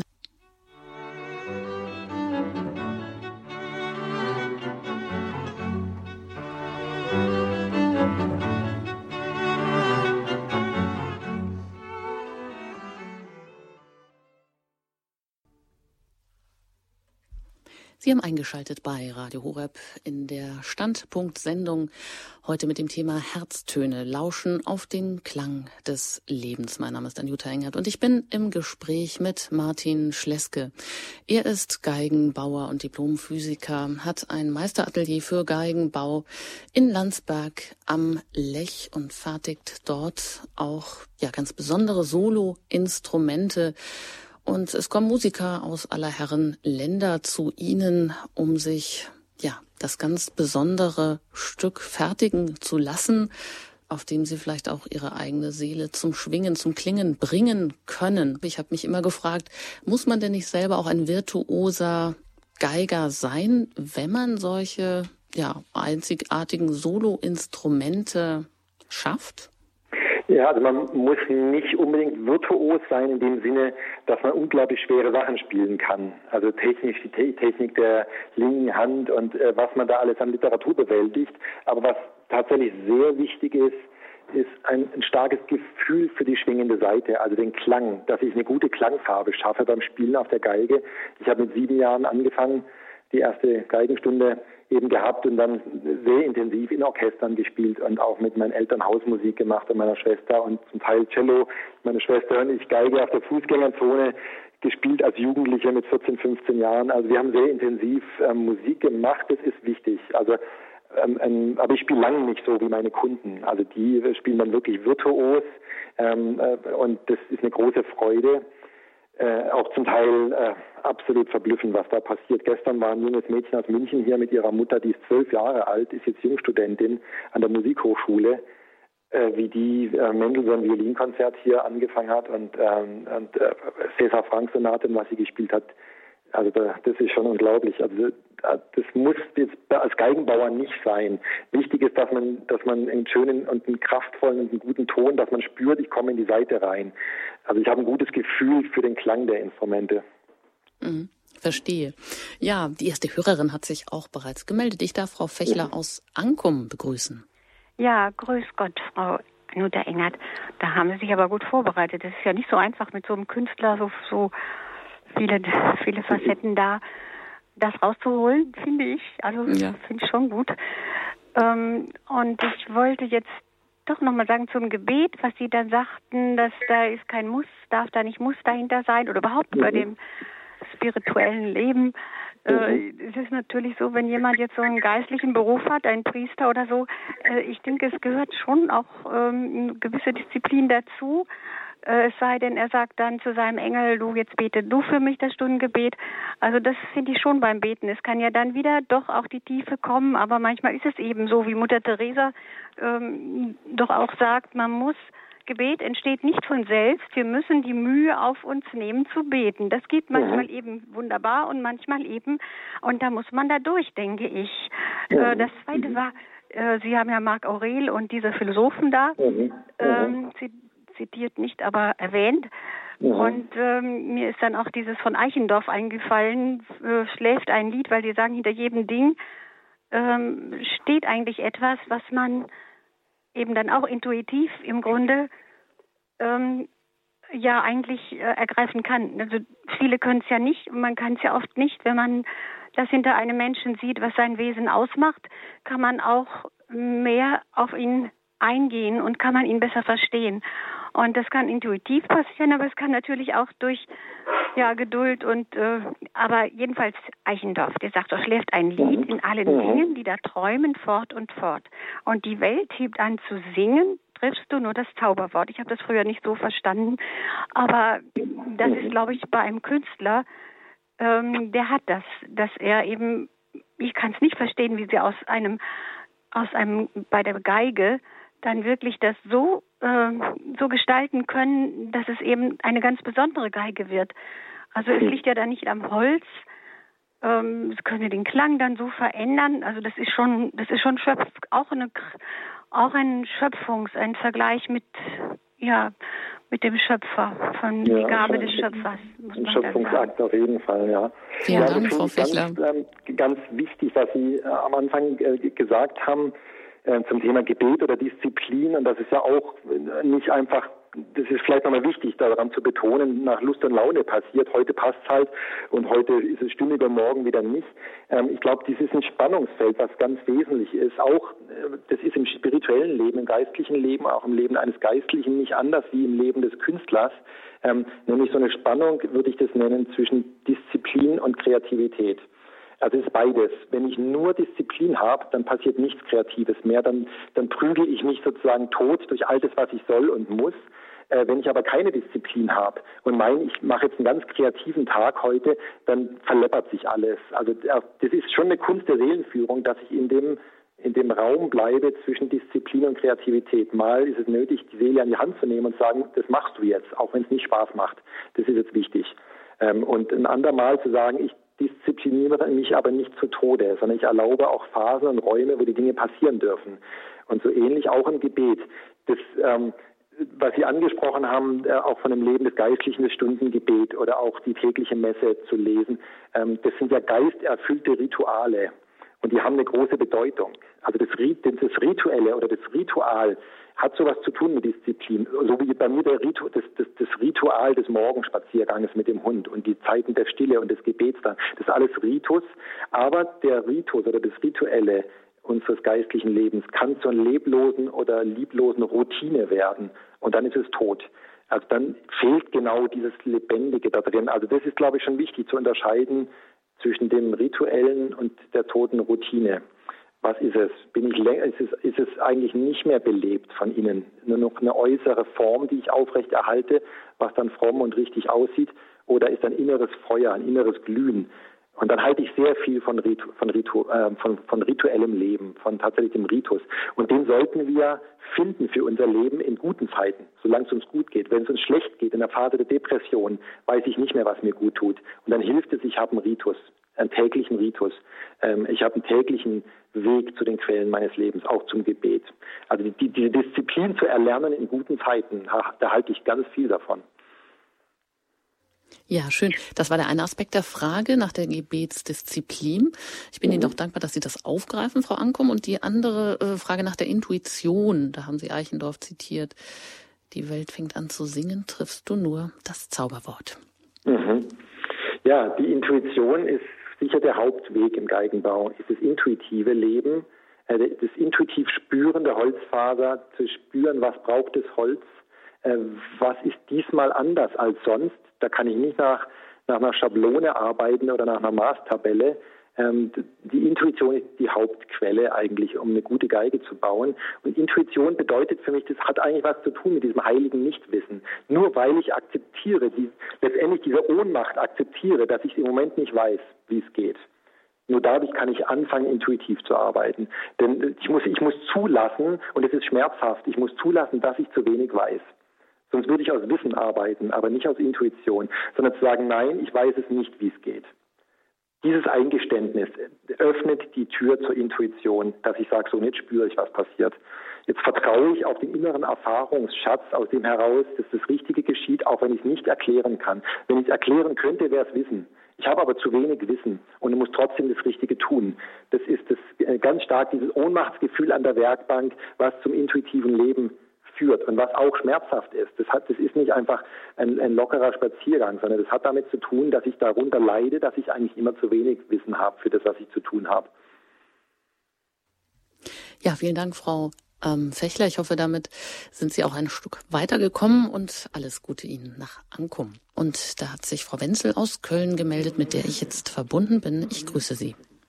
Ja, grüß Gott, die ist Ursula Wenzel aus Köln und Armin Wenzel, mein Mann.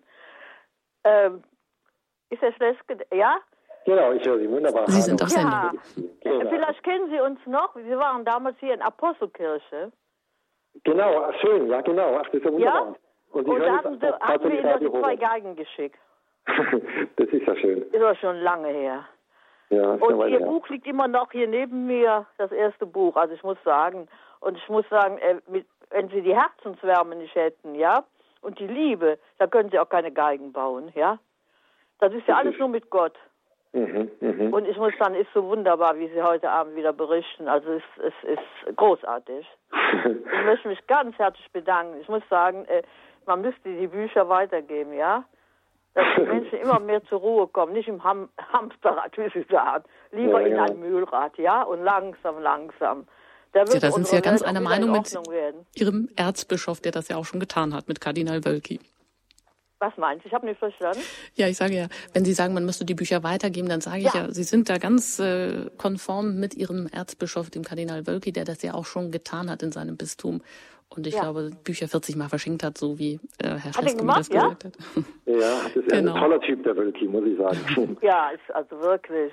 Also, der, und, der ein sehr äh, nachdenklicher und bescheidener Mensch und man spürt ihm auch an, ähm, diese Suche, wie Kirche im 21. Jahrhundert sein kann. Also das ist ähm, eine ganz, das ist das Gegenteil von Selbstgefälligkeit und von von irgendwie so einer, ja, sich baden in dem Bischofsamt. Das ist ganz stark. Da, ja, solche Leute braucht mehr. Wir müssen dem und müssen die Liebe weitergeben an die Menschen. Ja, ja. Und, und die Herzenswärme und wie sie das auch machen. Also ich finde das so großartig. Also und ich denke immer an die Zeit zurück, wo sie damals hier waren. Also und ich freue mich so, dass ich Sie heute Abend wieder höre. Schön. Schön. Vielen Dank. Das heißt, Sie haben offensichtlich auch schon oder Ihr Mann eine der Geigen von Herrn Schleske gespielt. Nein, ich, nein, das nicht. Also meine, äh, okay. äh, die Mutter hat Geige gespielt und da hatten wir zwei Geigen und die haben wir ihm dann geschickt und äh, geben die dann an Kinder weiter, ja? Gut, Also schön. die nicht so bemittelt sind und die dann auch äh, eben Prima. Geige. Nicht? Wir kommen gerade aus einem Konzert aus der Apostelkirche, wo auch junge Leute also es ist ja sowas Herrliches, ja. Ähm, äh, äh da heute Nachmittag ein Konzert mhm. gegeben haben mit Geige, Cello. Also äh, äh, es ist eine Gnade, dass wir so Menschen noch haben, so junge Leute. Tja, Musik führt doch eben auch ja. an die innere Quelle. Vielen innere Dank, Frau Quelle. Wenzel. Alles Gute. Und alles Gute und noch eine gute Adventszeit. Dankeschön. Auf Wiederhören. Wiederhören. Ja, weiter geht's nach Sachsen. Da bin ich mit Frau Romund verbunden. Ich grüße Sie. Ich grüße Gott. Hier ist die Heike Romund und ich bin gerade ziemlich bewegt, äh, dass ich den Autor dieses Buches, äh, das erste Buch heißt äh, Vom unerhörten Klang, vom Sinn des Lebens. als ich war so beeindruckt von diesem Buch und da bin ich jetzt sehr bewegt gerade, dass ich den Autor mal persönlich sprechen höre. Ich muss dazu sagen, ich bin blind und ich äh, Musik ist ähm, eine große Leidenschaft von mir. Also ich höre noch mal ganz anders auf die Dinge dieser Welt, als es vielleicht andere machen. Und äh, von daher habe ich also mit großem Interesse mh, hm, sowohl dieses Buch gelesen als auch heute diesen Vortrag gehört. Oh, das ist schön. Ja. Wie, wie, haben Sie es gelesen? Ähm, als Hörbuch dann oder vorgelesen es bekommen? Es gibt es gibt's als Hörbuch, ähm, mhm. ja. Und aber das ist der Sprecher hat das halt hat eine andere Stimme als Sie und äh, von daher bin ich jetzt also ziemlich ja schön. ziemlich bewegt gerade, dass jetzt mal Ihre Stimme zu hören und äh, spüre auch, dass das also sehr authentisch ist, was in diesem Buch steht und auch das, was Sie jetzt da sagen. Ja, das freut mich, ja. Danke. Die, die Schön, Idee, die ja? Idee, äh, den Geigenbau äh, zu vergleichen mit bestimmten Lebenssituationen und das dann auch noch mit biblischen Zitaten zu begründen und zu unterlegen. Das finde ich also total, diese Dreidimensionalität, die finde ich also total genial. Und äh, vor allen Dingen das elfte Kapitel von dem Buch, äh, von dem ersten Buch, was Sie geschrieben haben, über das Lackieren und über die verschiedenen Lacke, dass nur das Gemeinsame und diese, diese Verschiedenheit äh, ähm, zu dem Ergebnis führen wird, was dann auch erreicht wird. Also diese Vielfältigkeit, dass alles wichtig ist. Das Weiche und das Harte und das, was verbindet und das, was, also diese vier Elemente, die Sie da aufzählen. Also das finde ich nochmal wichtig, dass diese Verschiedenheit so wichtig ist, dass nicht jeder mhm. gleich sein muss. Mhm. Mhm. Ja, das Gleichnis vom Geigenlack, von der Rezeptur, die Geheimnisse. Genau. ja, ist. ganz genau. Frau Romund, schön, dass Sie anrufen und vielleicht haben Sie einen ganz besonderen Zugang auch zu diesem Buch, wenn für Sie, als äh, die Sie blind sind, dass das Hören ja das Tor zur Welt vielleicht auch ist. Insofern freue ich mich besonders, dass Sie hier durchgekommen mhm. sind und sage Ihnen herzliches Dankeschön, alles Gute will, nach Sachsen. Ich, ich will nur noch mal darauf hinweisen, dass das eigentlich für alle Menschen das Tor der Welt sein kann, das Ohr. Wir müssen das wieder entdecken lernen. Mhm, mh. da Damit sind Sie ja ganz auch auf der Linie einladen. von Herrn Schleske. Genau, das tun wir Gottes ja heute. Segen, Gottes Segen für Radio Horeb und für alle, äh, die jetzt zuhören und für Herrn Martin Schleske auch. Oh, danke, vielen Dank. Danke, auf Wiederhören. Alles Gute Ihnen. Auf Wiederhören. Hm? Danke gleichfalls. Und dann äh, machen wir einen Schwenk ins, na, ins Sauerland. Dort ist Herr Bechmann, mit dem ich jetzt verbunden bin. Ich freue mich, dass Sie angerufen haben. Ja, grüß Gott in die Runde und auch Herrn Schleske. Ganz herzlichen Dank für die Sendung äh, Ihnen von Radio Horeb. Ich habe das erste Buch von Herrn Schleske auch gelesen und das hat mir eine Freundin aus, äh, aus äh, Eitlingen eben bei Stuttgart geschenkt. Und das hat mich so begeistert und ich bin auch ein Handwerker und habe mit Holz gearbeitet. Wohl kein Musiker, ich kann nur Mundharmonika spielen. Das Aber das kann ich singen. Und äh, mhm. kam ich ja eben gerade von einem, haben wir gesungen, ein Weihnachtskonzert. Und es ist mir wohltuend, diese Sendung an, an, anzuhören. Ich bin sehr, sehr dankbar. Und auch alles, was Sie da drin beschrieben haben, kann ich auch nachvollziehen mit den stumpfen Werkzeugen äh, da muss man mehr Kraft haben und das habe ich selbst erfahren. Mhm. Und die mhm. inneren Quellen, die darf man nicht äh, zugrunde gehen lassen. Und das Öffnen des Herzens, da muss man auch in der Stille warten können. Und ich habe, äh, musste ich mich heute Nachmittag von zwei lieben Menschen verabschieden, die den letzten Atemzug hier in, in diesem Leben getan haben und, und im und den ersten Atem vielleicht im neuen Leben erreichen mhm. konnten. Und, äh, und mit Dankbarkeit denke ich an die zurück. Und diese Sendung ist mir sehr, kommt mir sehr zu Herzen heute. Das, ich danke schön und ich würde Sie gerne mal ins Sauerland einladen, Herr Schletzke. Ich Sie waren ja schon mal in Siegen und haben einen... Genau, Siegen war ich. Ja, mit dem Herrn äh, Klempnauer, den kennen Sie auch. Genau, genau. Und Ganz äh, wunderbar im, im Apollo-Theater. Jan Wehring hat mich eingeladen genau, ins Apollo-Theater. Siegen, ja. Ja, und ich wünsche Ihnen alles mhm. Gute und Gottes Segen und eine besinnliche Adventzeit und machen Sie weiter so, dass wir äh, erbauen, äh, Ihre Bücher lesen können. Ach, vielen Dank. Alles Gute. Dankeschön. Alles Gute Ihnen auch, Herr Beckmann. Auf Wiederhören. Auf Wiederhören.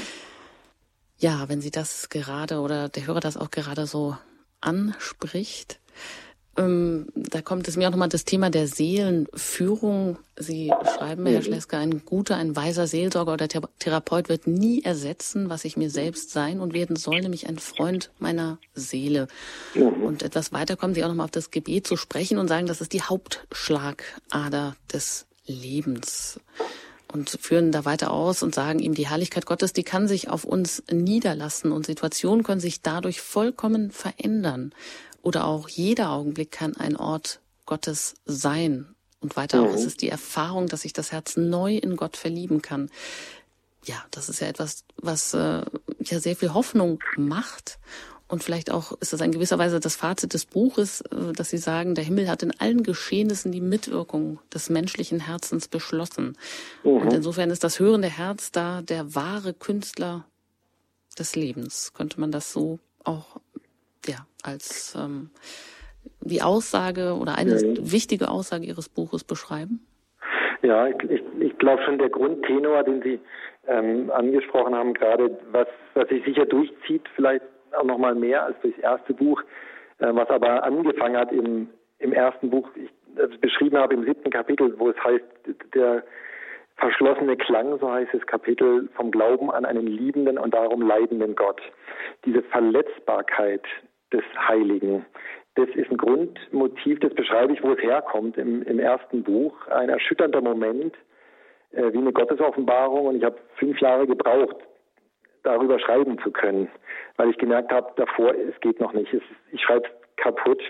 Es ist nicht das, was ich in diesem Moment begriffen und gesehen habe. Das ist dann sehr ausführlich auf 60 Seiten, als ich dann fünf Jahre später dieses ähm, kleine Büchlein in die Hände bekam von äh, den berühmten jüdischen Philosophen Hans Jonas, der Gottesbegriff nach Auschwitz heißt dieses Buch. Und es war auch so ein Blitzeinschlag und ich habe gespürt, er geht fast die ganze Zeit den gleichen Weg wie ich, wie ich das damals gesehen habe und ähm, ähm, aus dem heraus ähm, ja, habe ich immer tiefer gemerkt, wie sehr wir eigentlich, wie, oder wie, man kann anders sagen, wie ordinär unser Glaube wird, wenn wir nicht spüren, und begreifen, wie sehr wir es mit etwas Verletzbarem zu tun haben, wenn wir von Gott sprechen, vom Heiligen Geist. Das heißt, ähm, äh, bei Paulus heißt, den Geist betrübt nicht. Das heißt eigentlich wirklich verletzt nicht. Und die, diese Verletzbarkeit der Liebe ähm, in unserer Welt, die, die, ist für mich eigentlich das Wesentliche in einer behutsamen Gottesbeziehung. Zu merken, es, wir werden nicht unterworfen. Da ist kein machohafter, unterwerfender Gott, dem wir uns ähm, äh, in, in, so, in so einem angstvollen in so einer angstvollen Religiosität unterwerfen müssen, sondern es ist ein Werben, die werbende Gnade hat das Verletzbare, es ist die Verletzbarkeit der Liebe eigentlich, um die es geht im Glauben. Und sich dem anzuvertrauen, ist sicher so ein Grundmotiv. Also eigentlich eine Art, es ist schon eine Liebesgeschichte zwischen dieser verletzbaren Liebe und der menschlichen Seele. Und es hat was sehr Behutsames.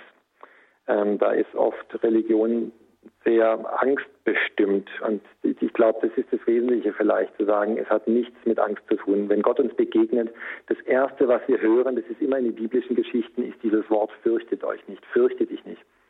Das heißt, die Angst wird genommen. Das, der Einzige, vor dem wir wirklich keine Angst zu haben brauchen, ist Gott.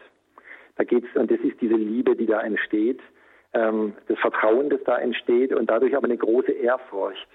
Ich glaube, das ist das Wesentliche, aus einer tiefen Ehrfurcht, einem tiefen Vertrauen zu leben ähm, und zu merken, es ist ein verletzbares Geschehen, was mit unserem Glauben äh, was, was dieser inspirierbare Glaube, was die Begegnung mit dem Heiligen Geist in dieser Welt eigentlich ausmacht was wir so vielleicht oft gar nicht wahrnehmen, weil wir beklagen, dass Gott ja in dieser Welt so wenig sichtbar ist und uns dabei vielleicht gar nicht bewusst machen, dass es auch mit uns zusammenhängt. Ja, das glaube ich. Also das ist für mich schon so ein Grundmotiv zu, äh, zu sagen, das ist das, was im Judentum immer ähm, von der Schechina, von der Herrlichkeit Gottes die Rede ist. Von dieser Schechina, die sich niederlassen kann auf einen Menschen, auf einer Situation, die Herrlichkeit Gottes heißt es über der Stiftshütte und die ließ sich nieder auf dem Volk. Das heißt, da ist eine Kraft, eine, eine Wirkung, diese wirksame Gottespräsenz in der großen Verletzbarkeit kann sich niederlassen und es kann eine, eine, eine Gottesgegenwart zunehmen und aber auch abnehmen. Das ist nichts Beständiges. Also es ist seit einer Weile für mich so äh, vollkommen banal zu, zu fragen, ähm, ist Gott jetzt da? In eine bestimmte Situation hineinzufragen. Das ist banal, man kann nur Ja oder Nein sagen, sondern die Frage, die diesem verletzbaren Geschehen angemessen ist, ist eigentlich die Frage, in welchem Ausmaß ist Gott da. Und dieses Ausmaß der Gottespräsenz kann zunehmen und es kann abnehmen. Es kann zunehmen über einer ganzen Zeit, über einer Kultur, über einem Volk, einem Land, über einer Gemeinschaft, über einer Beziehung, über dem Leben des Einzelnen. Und es kann sich zurückziehen und abnehmen. Und diese, diese Gottespräsenz wird immer fragen, wie nah komme ich an dich heran? Ähm, und das hat was mit Liebe zu tun, mit Würde, mit Respekt, mit dem Gegenteil von Unterwerfung unter einen allmächtig despotischen Gott, sondern sie wird fragen, wie nah komme ich an dich heran? Das ist gemeint mit diesem Wort bei Paulus im Neuen Testament, den Geist dämpft nicht. Es kann gedämpft sein in unserem Leben, Gott kann gedämpft sein in unserem Leben oder es kann ein freier Klang sein. Dieses, den, den Heiligen Geist dämpft nicht, dieses Wort aus dem Neuen Testament hat ja genau mit Klang zu tun, der gedämpfte Klang oder der freie Klang. Aber es ist immer die Frage, wie nah komme ich an dich heran? Das ist die Grundfrage Gottes, wird immer so nah kommen, wie es möglich ist. Aber wir selber verhindern auch diese Nähe im Maß unseres Herzens. Also dass diese, diese diese Gottespräsenz wird sich nähern und sagen, wie nah komme ich ran und jetzt spüre ich um dich herum eine Schicht der Sorgen. So ein sorgenvoller Geist. Ich komme nicht durch deine Sorgen hindurch. Ich kann nicht einbrechen in dein mhm. Herz durch die, durch die Mauer der Sorgen hindurch. Und dann heißt Seelenführung, dass wir behutsam an die Hand genommen werden, unsere Sorgen abzulegen. Und aus den Sorgen vielleicht Gebete zu machen und sie, ähm, sie abzulegen. Und dann kommt diese Herrlichkeit näher an unser Leben heran. Oder sie wird sagen, wie, ich spüre um dich herum eine Mauer der Bitterkeit, der Unversöhnlichkeit, der Verletztheit. Und, und, und wie vieles hast du noch nicht vergeben. Dir, dir wurde so übel mitgespielt. Du hast so viel Schlimmes erlebt, Verletzung erlebt auch durch andere Menschen. Und, dir, und, und du hast noch nicht vergeben können. Und dann ist eine Behutsamkeit da, eine Behutsamkeit der Gnade, die die Seele führt in die Vergebung. Und die sagt, kannst du vergeben, willst du vergeben, Schritt für Schritt. Und dann ist die Bitterkeit eine Schicht, die weg ist und diese Gottespräsenz kommt noch näher an unser Leben ran. Also ich glaube, wir selber sind eigentlich diejenigen, die Gott auf Abstand halten und da bricht Gott nicht ein in unser Leben und sagt, hallo, hier bin ich, sondern es ist eine, mhm, diese werbende Gnade. Mhm. Das heißt, die Mauern der Bitterkeit, die Mauern der Sorgen oder das Dickicht oder die Dornen auch. Ja, die um, genau. Die auch die Rechthaberei, die Härte, mhm. wie wir über andere reden, ständig Recht haben zu müssen. Auch die Mauer der Habgier, immer mehr haben zu müssen und nicht aus Dankbarkeit zu leben. Habgierig ist nur der Mensch, der nicht dankbar ist. Also die Dankbarkeit ist eigentlich ein Reichtum. wir entscheiden selber, in was für einer Welt wir leben wollen. Aber in einer Welt des, der Armut oder des Reichtums. Und der, ein Mensch kann so reich sein, wenn er nicht dankbar ist, hat ein armes Leben. Er spürt nichts davon. Es ist eine armselige, eine Welt des Mangels, egal wie reich ich bin. Aber ich kann aus Dankbarkeit heraus merken, ich lebe, ich bin, ich bin beschenkt. Und dann ist es, dann ist es ein großer Reichtum in meinem Leben. Und also diese Undankbarkeit ist eine Schicht, mit der wir uns eigentlich gegen Gott hart machen. Oder die Rechthaberei, diese ganzen Dinge, wie hart wir über andere Menschen reden. So wie ich über andere rede, zeigt eigentlich nur, was, äh, wie mir es geht. Das zeigt den Zustand meines Herzens. Das heißt, es steht dann eine Kultur der Liebe an und Sie beschreiben die Liebe auch so schön, dass es darum geht, die Schönheit des anderen zu sehen und diese hervorzulieben, wo sie vergraben mhm. war. Wie würden Sie sagen, wie sehen Sie unserer Zeit ähm, im Hinblick auf die Gottespräsenz entgegen? Also ich bin sehr, sehr es ist eine unglaublich spannende Zeit, auch eine, eine, eine Entscheidungszeit, eine, eine brisante Zeit. Ich sehe im Moment ganz deutlich ähm, auf unsere Zeit bezogen das Gleichnis vom ähm, vom vierfachen, äh, eigentlich noch anders, das Gleichnis vom Unkraut und vom Weizen. Dieses, äh, dieses Gleichnis, das Jesus erzählt hat, das Gleichnis vom Unkraut und vom Weizen, beides wächst gleichzeitig. Also es ist eine, ich spüre eine, einen, wie ein Geist des Fanatismus im Moment weltweit, ähm, der getriggert wird durch Angst. Also durch unsere Angst laden wir diesen Geist des Fanatismus ein. Denn der Fanatismus ist dadurch eigentlich bestimmt, dass er schnelle, brutale und einfache Antworten gibt.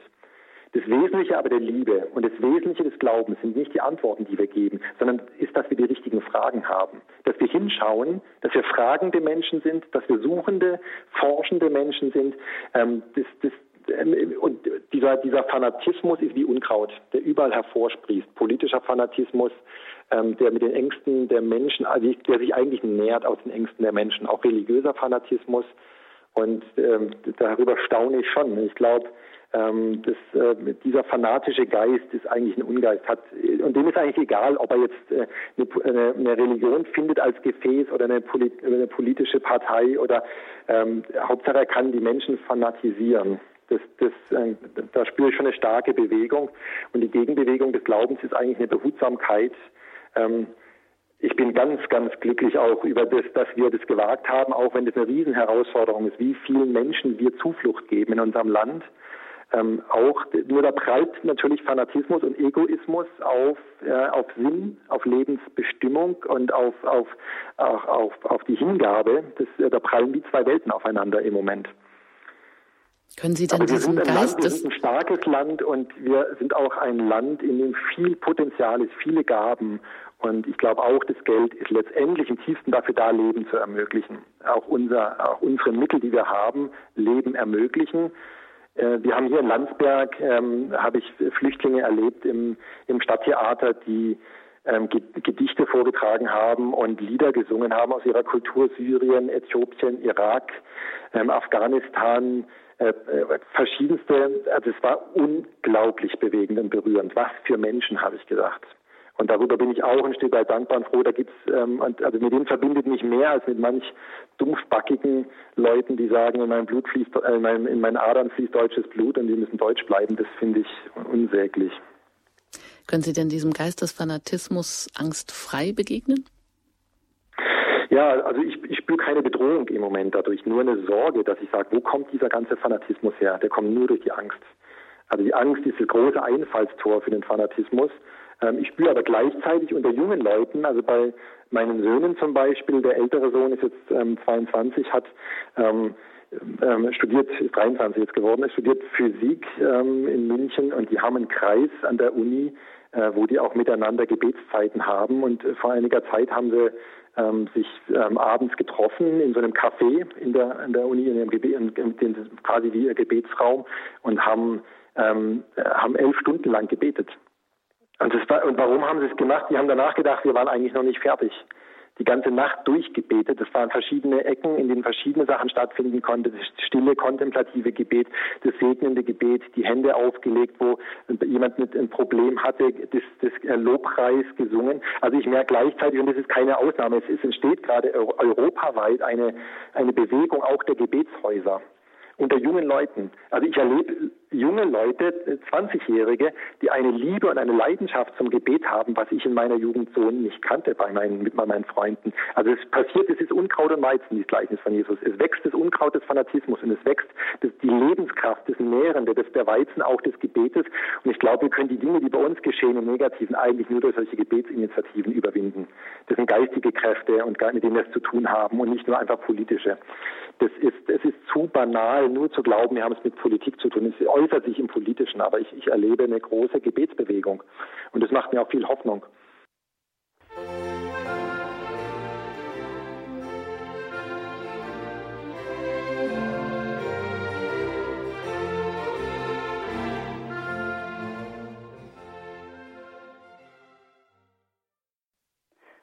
Ja, Sie hören Martin Schleske in der Sendung Standpunkt hier bei Horeb. Und ähm, zum Abschluss, Herr Schleske, ja, glaube ich, wollten Sie uns noch was äh, sagen oder was mitteilen oder vielleicht noch einen Satz zum Abschluss, bevor, bevor es dann einfach hier weitergeht mit dem Programm. Gut, dann habe ich ähm, gedacht, ein, ein kurzes Gedicht, ähm, das auch in den Herztönen steht, das würde ich zum Schluss vorlesen. Ja, bitte, gerne. Also es ist nicht nur ähm, Prosa, sondern auch zwischendurch ein bisschen was Lyrisches. Wenn es kurz ist, genau. Genau. Das heißt, der Glaube meiner Freunde. Diese Werkstatt ist geheiligt durch den Glauben meiner Freunde. Mein Selbstvertrauen ist flüchtig, meine Liebe ermüdet, mein Glaube matt und schwer.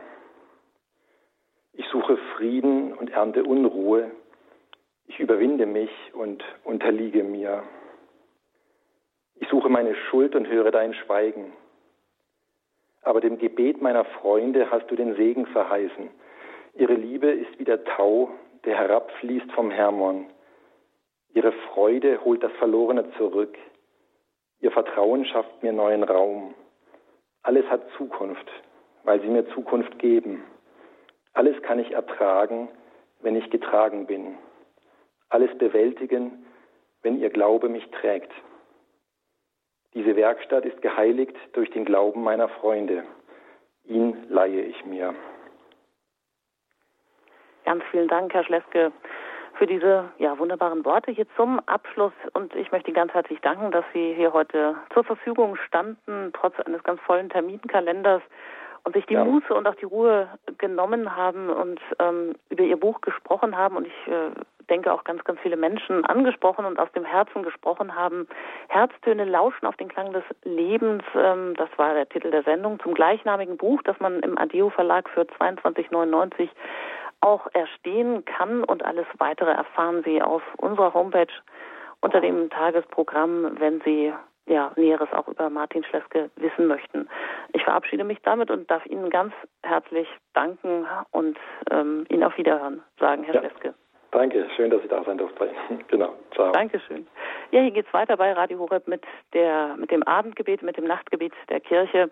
Und ich möchte mich auch bei Ihnen fürs Zuhören bedanken und wünsche Ihnen noch eine gesegnete Nacht. Machen Sie es gut, Ihre Anjuta Engert.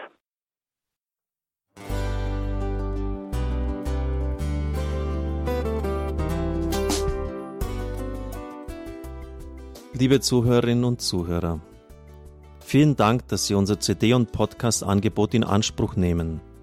Wir freuen uns, dass unsere Sendungen auf diese Weise verbreitet werden. Dieser Dienst ist für Sie kostenlos.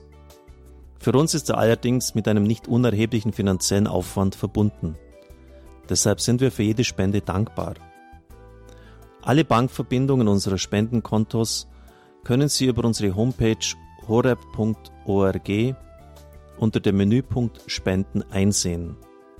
Dort besteht auch die Möglichkeit, online zu spenden. Natürlich nach den neuesten Sicherheitsstandards.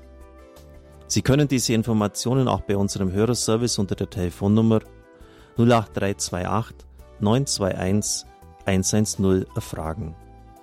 Ich wiederhole die Rufnummer 08328 921 110. Vergelt's Gott für Ihre Unterstützung. Ihr Pfarrer Kocher.